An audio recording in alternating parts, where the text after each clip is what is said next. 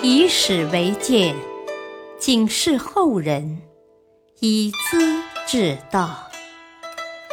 品读《资治通鉴》，启迪心智。原著：司马光。播讲：汉乐。后蜀孟昶吟风月，南汉刘昶失大权。成都的前蜀皇帝王衍在长安被诛后，后唐庄宗派孟知祥到西川当节度使，不久自立为王，历史上称为后蜀国。才九个月，孟知祥病死。皇位传给儿子孟昶，后蜀主孟昶颇为得意，自恃与中原大地隔着巍峨的终南山，东边有天险长江三峡，外面龙争虎斗，血雨腥风，他却住在锦官城里，安享太平。虽然在西北角的秦州和凤翔一带，偶尔有些战事。但也惊破不了他的好梦，一过就是二十多年。孟昶爱好文学和音乐，整天跟一帮文人流连诗酒，比唱此和，歌舞升平。在这样的气氛里，成都出现了一批专会填词的诗人，像欧阳炯、韩宗、严选、毛文熙等人，都是孟昶的文学伙伴。但在政治事业方面却没起到好的作用，社会上称他们为五鬼，跟南唐的五鬼有点相似。他们写的小词都是太平岁月的风花雪月和男欢女爱，有些书写景物和感情的内容，倒也显得精美细腻。当时有人编成《花间集》，流传下来了。后周皇帝柴荣即位之后，孟昶想拉好关系，把前几年打仗所抓的俘虏胡立等八十人全部送回开封，去信表示友好，落款是大蜀皇帝。柴荣见他敢于分庭抗礼，当然不予理睬，没有回信。孟昶感到伤了面子，勃然大怒，呵呵。柴荣算什么东西？我做天子骄祀祭天的时候，你不正跟着郭威做盗贼吗？摆什么架子呢？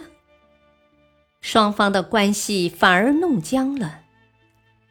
江陵的南平国主高宝荣两次写信劝孟昶向后周称臣，孟昶召集群臣商讨对策。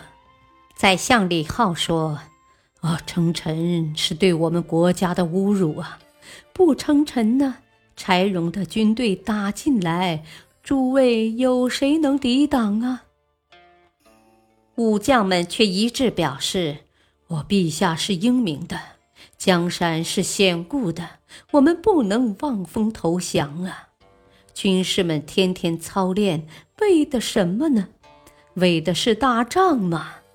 我们宁可战死，也要保卫国家呀！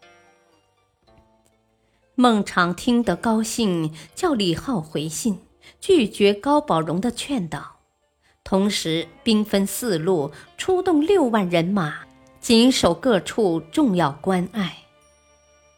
后周的军队从秦州、凤翔发起进攻，西蜀受到很大震动。这时，柴荣突然病死，周军撤退，形势才缓和下来。南汉王刘昶的父亲刘胜，坐镇广州，远离中原，享受着岭南的龙眼荔枝和海上珍品，唯恐别人抢走他的宝座，把同父异母兄弟全部杀死。又仿照佛教的地狱变相，在监狱里架设汤锅和铁床之类，犯人受刑完全按照书本上的整套做法，经过九九八十一难的独行折磨，最后致死。他外强中干，害怕北方的军队打来，整天忧郁，三十九岁就送了命。儿子刘长当时十六岁，生性懦弱，不懂什么政治军事。接位之后，把一切事务交给一帮太监和女侍中卢琼仙，自己整天游戏玩乐。政府官员没事干，大家一起混日子。太监龚成书掌握军政大权，定出规矩：凡是要当官的，先得当太监。有才能的官吏在提升之前。科举考试中的头名状元，学问较深的和尚道士，都得按照规定先下蚕试，阉割完毕之后才正式任用。这样一来，南汉国境，包括今天的两广和海南，在几年之内就有阉官两万多人，成为阉人掌政的畸形世界。既然是宫廷大门里边的内侍得势，大门外面的正常人就低人一等了。没受阉割的野士人被称为门外人，不许过问国事。这在中国历史上是绝无仅有的现象。以上故事发生于公元九五九年，《资治通鉴》所编的史实。到此戛然而止，我们的故事也就讲到这里，而历史仍然不停顿的演进。感谢收听，下期播讲司马光精心编史，后人评千秋功过。敬请收听，再会。